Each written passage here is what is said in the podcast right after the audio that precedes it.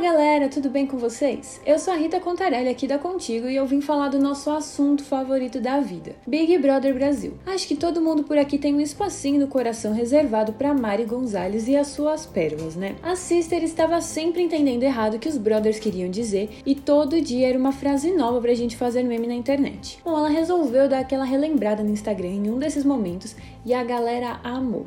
Continua aí que eu vou falar mais sobre isso.